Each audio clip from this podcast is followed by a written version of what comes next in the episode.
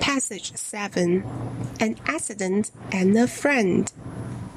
I walk very slowly with a big, heavy box in my hands. A boy runs very fast towards me. He runs too fast, and he can't stop. Oh dear, my box drops to the floor and the books are everywhere. What can I do?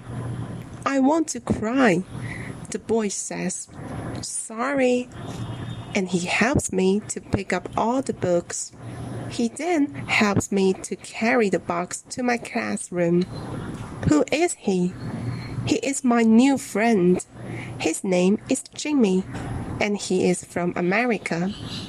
We are good friends now.